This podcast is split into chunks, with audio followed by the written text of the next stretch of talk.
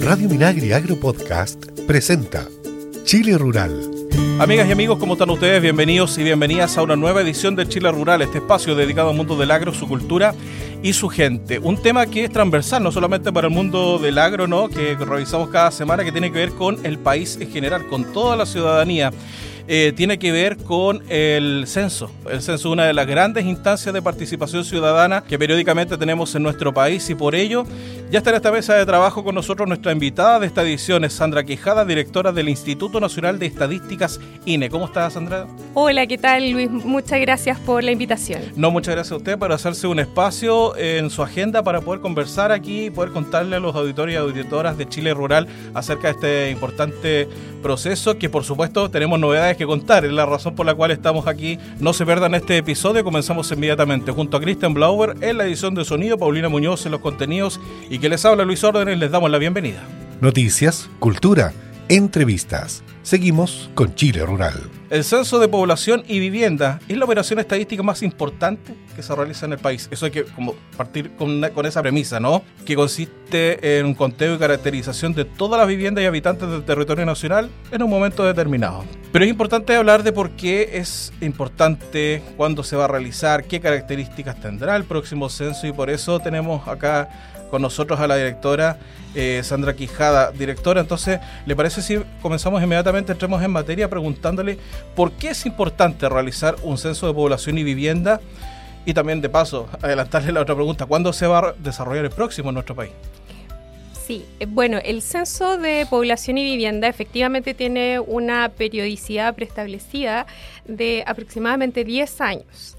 En esta oportunidad, dado los dos años de pandemia que hemos tenido, mm. eh, el censo estaba programado para que se realizara en el año 2022 que es la ronda que nos toca a nosotros dentro de los censos 2020. Nosotros hacemos los censos regularmente en años terminados en 2, 92, claro. 2002 y así eh, sucesivamente. Entonces tuvimos que retrasar eh, la implementación de este censo. Hemos seguido trabajando, adaptándonos a todo lo que tiene que ver con eh, lo que la pandemia nos obligó a acelerar el cambio tecnológico eh, y el censo se va a realizar eh, durante los meses de marzo a junio de 2024.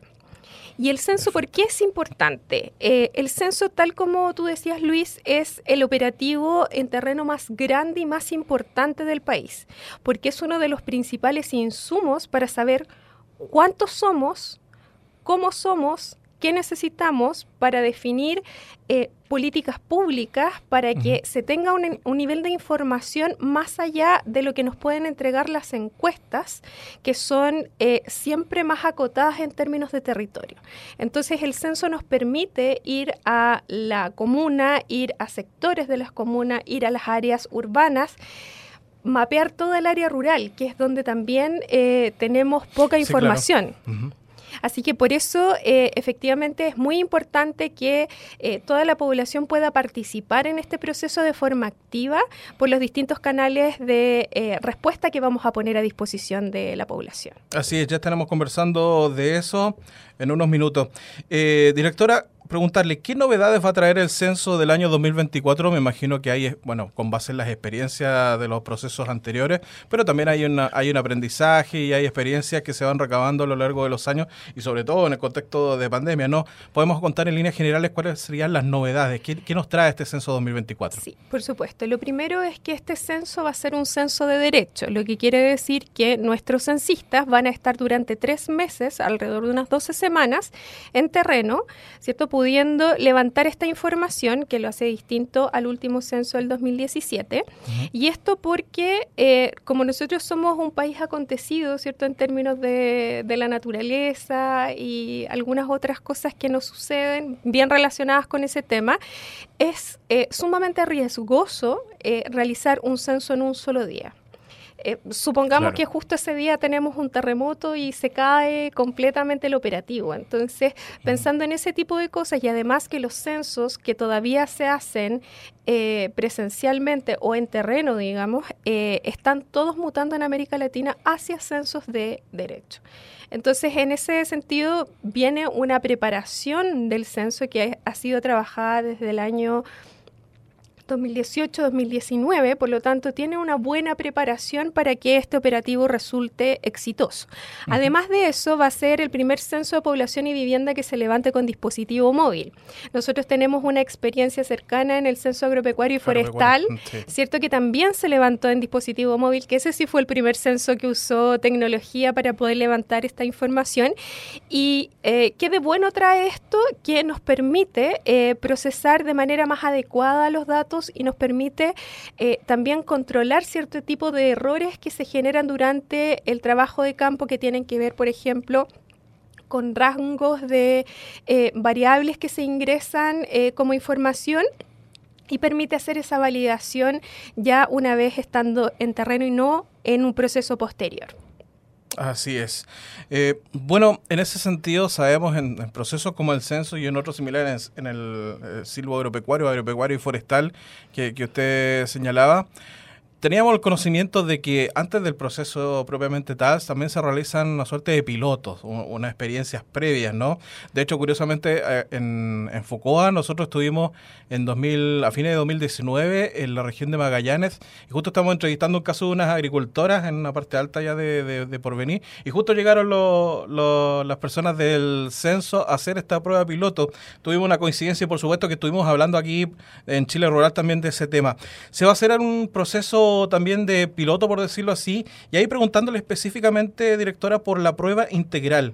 ¿En qué consiste esta prueba eh, que es previa al censo y cómo y cuándo se va a realizar? Precisamente la prueba integral es una de las pruebas piloto que estamos realizando. Nosotros estamos realizando distintas pruebas piloto en distintos ámbitos del censo. Por ejemplo, todos los sistemas informáticos que requiere el censo están siendo piloteados eh, no en terreno, sino que eh, de manera en tipo laboral de manera de chequear que funcionen bien cada uno de los sistemas necesarios.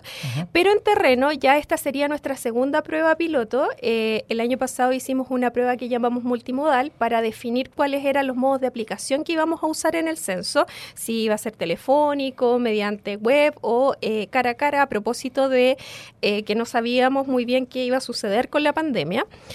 Y eh, lo que eh, definimos hacer ahora es esta prueba integral, ¿cierto? Que nos va a permitir varias cosas. Eh, primero se hace en cuatro comunas de el país. ¿Por qué solamente en cuatro comunas? Porque una de ellas la vamos a recorrer completamente, otras de ellas vamos a hacer solo partes de las zonas urbanas eh, para chequear en el fondo la productividad de los censistas, cuántas, cuántos cuestionarios se pueden aplicar durante el día, eh, cómo son las rutas, ¿cierto? Más los temas operativos y algunos temas de cuestionario.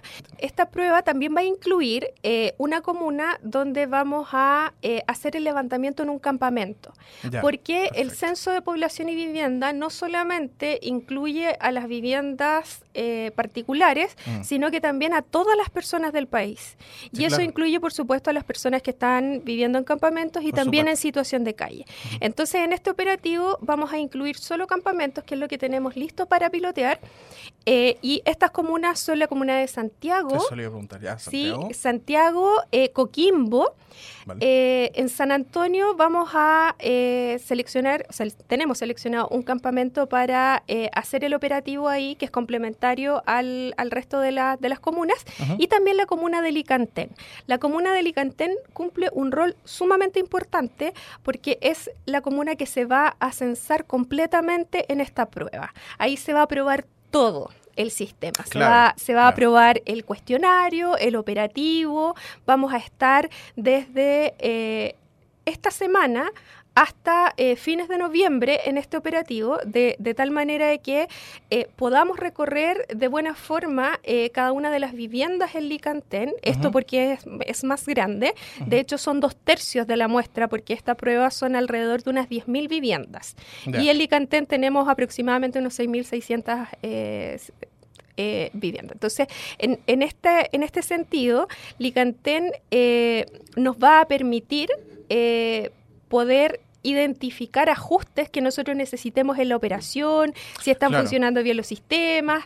Entonces, desde ese punto de vista, eh, la operación ahí va a ser muy relevante porque además las personas si no están en una oportunidad en su casa, van a tener hasta tres oportunidades en que los va a visitar un censista. Ya en la cuarta oportunidad que se vaya a visitar y no se encuentre eh, a alguna persona en el hogar, se va a dejar una carta donde va a haber un código QR y una dirección de correo para que las personas se puedan comunicar con nosotros y podamos coordinar una hora en que sí estén o si ellos prefieren poder hacer el autocenso a través de eh, la web. Perfecto, bueno, y qué importante no decir que en Licantén, que es una de las comunas rurales y mixtas de nuestro país, se pueda hacer este, este proceso clave previo a lo que es el censo 2024.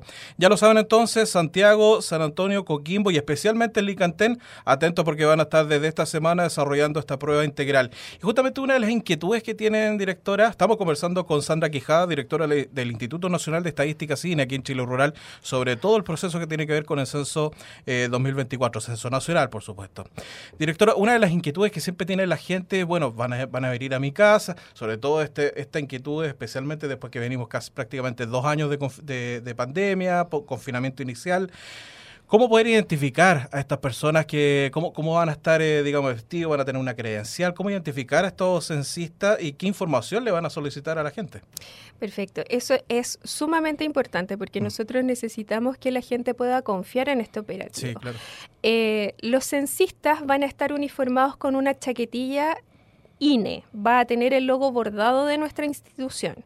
También van con un gorro que también tiene el logo de nuestra institución, pero lo más importante es que van con su credencial, que tiene el nombre completo de la persona y también tiene su root.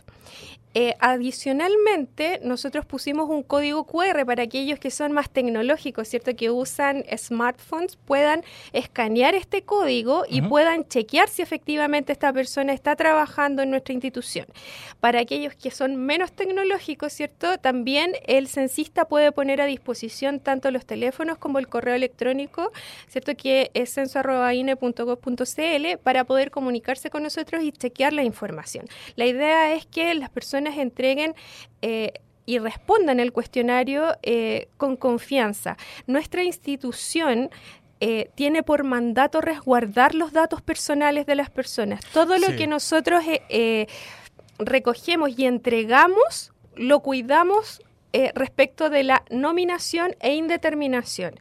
Nosotros hacemos esos dos procesos de tal forma de que no sea posible a través de las bases de datos poder determinar a los informantes. Entonces, desde ese punto de vista, nosotros le damos la tranquilidad a eh, la población de que nosotros tenemos la infraestructura y los resguardos para... Eh, guardar esa información, cuidarla y usarla solo con fines estadísticos. Perfecto. Bueno, vaya entonces ese mensaje para nuestros auditores y auditoras que entreguen su información, sus antecedentes con confianza a los a las personas, digamos, eh, encargadas de esta prueba censal y después del censo 2024 con toda tranquilidad. Ellos van a estar debidamente acreditados, así que no se preocupen, abran las puertas de sus casas. Directora, ya para cerrar, bueno, es una pregunta que obviamente con la que tenemos que cerrar, ¿no? ¿Cuáles son los canales para aclarar cualquier pregunta y duda sobre el proceso censal que le haya surgido? Ojalá esperemos a la gente a propósito de esta entrevista. Sí, ahí es súper importante. Nosotros tenemos un centro de atención ciudadana también. Si las personas van a nuestra página web ine.cl, nosotros tenemos un chat interactivo donde también se pueden hacer preguntas sobre el censo.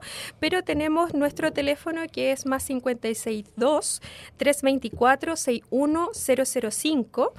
También se puede visitar la página especial del censo que es censo.cl, bien fácil para eh, poder encontrar toda la información relativa al proceso, dónde estamos, qué estamos qué estamos haciendo, cuáles son las temáticas, todo lo que hemos avanzado respecto de la participación intercultural y eh, los distintos eventos que se están realizando respecto de este censo. Y también, como ya les había adelantado, eh, nuestro correo electrónico censo.ine.gov para que nos puedan plantear todas sus dudas. Nosotros tenemos personal disponible para aquello y lo, lo importante y lo ideal es que puedan participar con confianza. Un llamado especial para mm. los habitantes de Licantén que recuerden que esto es una prueba es parte del proceso de eh, ajuste del censo de población. Por lo tanto, nosotros vamos a volver en 2024 a censarlos para que no les parezca extraño y eh, sepan que no por participar en la prueba se exime de participar en el censo porque probablemente vamos a tener ajustes ahí que se van a hacer entre esta prueba y el levantamiento del censo en eh, marzo del 2020. Así es, proceso experimental, proceso piloto previo y después el censo formalmente, así que ahora la puerta y si le toca abrir la puerta dos veces, también que lo hagan, no, especialmente los habitantes de Ligantec que nos estén escuchando aquí a través de Chile Rural. Directora, queremos darle las gracias por eh, nuevamente por haber venido acá a Focoa específicamente a conversar con Chile Rural respecto a este importante proceso, la, eh, la prueba integral, en primer lugar, que comienza desde esta semana en, las comunas que ya señalamos y especialmente el Incaten, por supuesto, y ya el proceso de censo 2024 de antemano decirle, obviamente, cuenten con Chile Rural para poder informar sobre el quehacer de esta prueba integral y del censo 2024. Vamos a estar constantemente acá entregando información eh, respecto al proceso. Muchas gracias, Luis. Agradecer a Chile Rural por darnos el espacio para eh, comentar los antecedentes de esta prueba integral y, por supuesto, vamos a tomar la palabra para estar acá conversando de los avances que tengamos en los próximos meses, eh, probablemente durante el próximo año, para la prueba prueba censal y luego, por supuesto, para el levantamiento del censo en marzo del 2024. Así que muchísimas gracias. Muchísimas, eh, muchísimas gracias a usted, Sandra Quijada, directora del Instituto Nacional de Estadísticas INE, conversaba acá en Chile Rural. Nosotros seguimos con nuestro programa. Ministerio de Agricultura presenta Desterremos la violencia contra la mujer rural. Nada puede explicar ni disculpar la gravedad de la violencia contra la mujer Partamos por romper con comportamientos, actitudes e ideas que naturalizan la violencia contra la mujer. Hay quienes le quitan gravedad a estos hechos, atribuyéndolos a que es propio de la naturaleza del agresor que no se puede modificar, diciendo, por ejemplo, que los hombres son así, o caricaturizando la agresión, con expresiones como el amor y los celos la mataron. Excusar al agresor porque es así o frivolizar los hechos es hacerse cómplice de ellos. Si eres víctima o testigo de hechos de violencia contra mujeres, haz la denuncia al teléfono 600-333-0000 de Fiscalía de Chile, al 149 de Carabineros o al 134 de la PDI. Por la dignidad de la mujer, hagamos el cambio. Infórmate más sobre la violencia contra la mujer, cómo enfrentarla y los canales e iniciativas de ayuda en www.minmujerieg.gov.cl. Desterremos la violencia contra la mujer rural es una iniciativa del Ministerio de Agricultura y el Ministerio de la Mujer y Equidad de Género, Gobierno de Chile. El mundo del agro y sus informaciones. Estás en Chile Rural.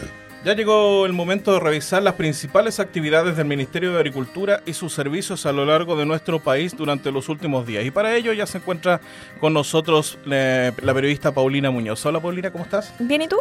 Aquí muy bien también. ¿Te parece si comenzamos inmediatamente contándole a nuestros auditores y auditoras que el ministro de Agricultura, Esteban Valenzuela, junto a la directora nacional subrogante del Servicio Agrícola y Ganadero SAC, Andrea Collao, anunciaron la prohibición de uso y comercialización de todos los plaguicidas que contengan clorpirifos etilo, clorpirifos metilo, dicloruro de paraquat y metomilo por su alto grado de toxicidad. A esto se sumó la presentación de un nuevo plan de trabajo para la regularización y fiscalización de plaguicidas en Chile 2022-2025, que marca un hito en la forma de abordar este tema por parte del Ministerio de Agricultura. El ministro Valenzuela destacó que con esto se responde al compromiso del gobierno del presidente Gabriel Boric en cuanto a entregar mayor seguridad para la salud de las personas, los animales y el medio ambiente, propiciando así el desarrollo de una agricultura más sustentable. Es un día histórico para, el país y la, y la agricultura, porque damos un paso, un hito importante en el camino al máximo de transición hacia la agricultura eh, sustentable. Con este hito de hoy día, coordinado por el SAC, con un trabajo muy fuerte con el Colegio de Agrónomos, reconocemos a Karina Busetti, las organizaciones campesinas, Fede Fruta, la SNA, eh, el sector hortícola, entre muchos actores, que, hemos logrado este acuerdo que bien ejemplar, que va a prohibir una parte importante de los plaguicidas que tienen mayores niveles de toxicidad y de esta manera nuestra agricultura y el sector hortofrutícola demuestra una vez más en su siglo y medio de historia muy proactiva de que va adelante. Por su parte, la directora nacional subrogante del SAG, Andrea Collao, explicó que esto acarrea la cancelación de 31 plaguicidas que existen en el mercado. Marcamos este hito con un plan de trabajo que involucra una mesa interministerial, reforzamiento de la trazabilidad en la compra de agroquímicos y un sinfín de medidas que nos van a permitir avanzar en la seguridad alimentaria y la agricultura sustentable. Por otra parte, el nuevo Plan de Trabajo 2022-2025 que llevará adelante el SAC en torno a los agroquímicos considera iniciativas a corto, mediano y largo plazo, iniciando así un proceso de análisis y cambios en los procedimientos y la normativa que sustentan principalmente la evaluación y fiscalización de plaguicidas. Consiste en un trabajo conjunto y colaborativo del servicio con otros actores, entre ellos otros servicios del agro, organizaciones de la sociedad civil, gremios, ONGs, el Ministerio de Salud y la academia. En otras noticias, con el lema No dejar a nadie atrás, el ministro de Agricultura Esteban Valenzuela y la representante en Chile de la Organización de las Naciones Unidas para la Alimentación y la Agricultura, FAO, Ivy Crowley, encabezaron el pasado 16 de octubre la celebración del Día Mundial de la Alimentación 2022 en el Centro Educativo Ambiental del Parque O'Higgins en Santiago. Bueno, las autoridades participaron de una feria informativa con iniciativas del sector público y privado que trabajan en la transformación de los sistemas agroalimentarios y en la construcción de un futuro inclusivo y sostenible para la alimentación. Durante la actividad se destacó el rol de todos los actores del sistema alimentario para la seguridad alimentaria del país e hicieron un llamado a trabajar colaborativamente para promover el acceso a una alimentación más saludable para toda la población. Según el último informe de la FAO, entre 2019 y 2021, la inseguridad alimentaria moderada o grave afectó en Chile a 3,3 millones de personas, es decir, afrontaron incertidumbres sobre su capacidad para obtener alimentos y se vieron obligadas a reducir la calidad o la cantidad de alimentos debido a la falta de dinero u otros recursos.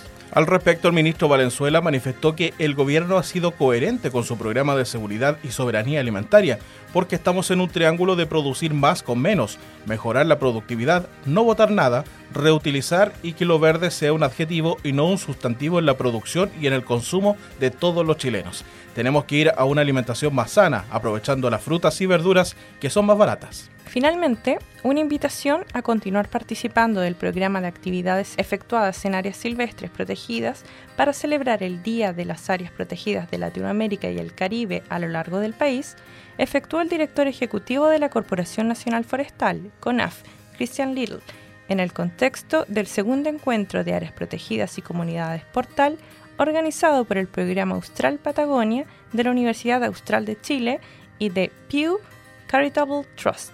El 17 de octubre se celebró el Día de las Áreas Protegidas de Latinoamérica y el Caribe y por eso durante el mes hemos dispuesto variadas acciones a cargo de profesionales y equipos de guardaparques para fortalecer la relación entre el Sistema Nacional de Áreas Silvestres Protegidas y sus respectivas comunidades portal, es decir, las y los habitantes próximos a parques y reservas nacionales, como también monumentos naturales, explicó la autoridad de CONAF.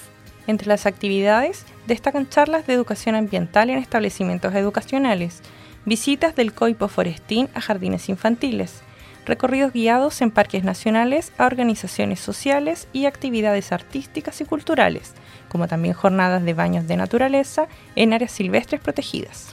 En esta iniciativa participan los parques nacionales Pan de Azúcar, Río Clarillo, Nonguén, Vicente Pérez Rosales, Queulat y Torres del Paine, además de las reservas nacionales Pingüino de Humboldt, Lago Peñuelas, Río de los Cipreses y Lago Roselot, junto con los monumentos naturales El Morado y La Portada, administrados por CONAF. La agenda de actividades para el resto del mes está disponible en www.programaaustralpatagonia.cl.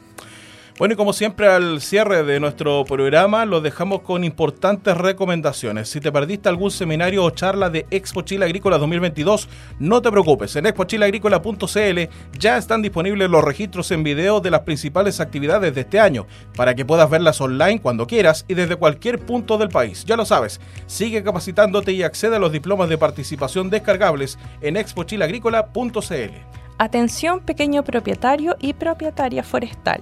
El concurso público del proyecto Más Bosques Juntos contra el Cambio Climático, liderado por CONAF del Ministerio de Agricultura y FAO, busca la gestión sustentable de 25.000 hectáreas de bosque nativo en las regiones de Maule, Ñuble, Biobío, Araucanía, los ríos y los lagos. Postula en tu oficina provincial de CONAF más cercana o en el sitio web www.conaf.cl.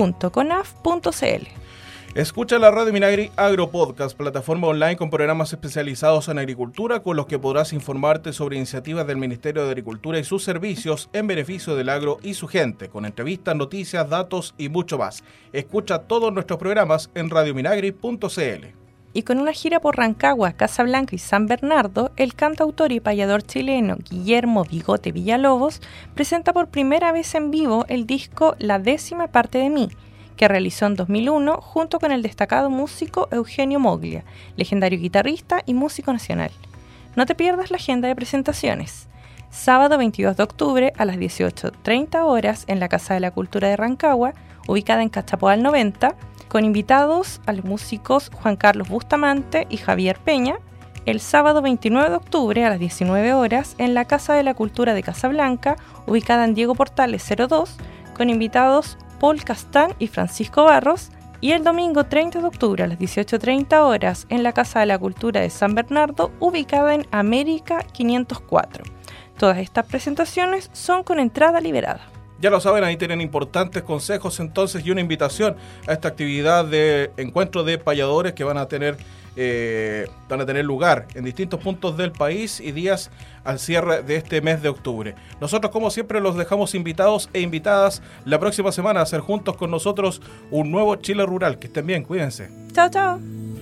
Chile Rural es una iniciativa de FOCOA, del Ministerio de Agricultura. Escucha este y otros programas de Radio Minagri Agro Podcast en el sitio web www.radiominagri.cl y síguenos también en Spotify y Apple Podcast.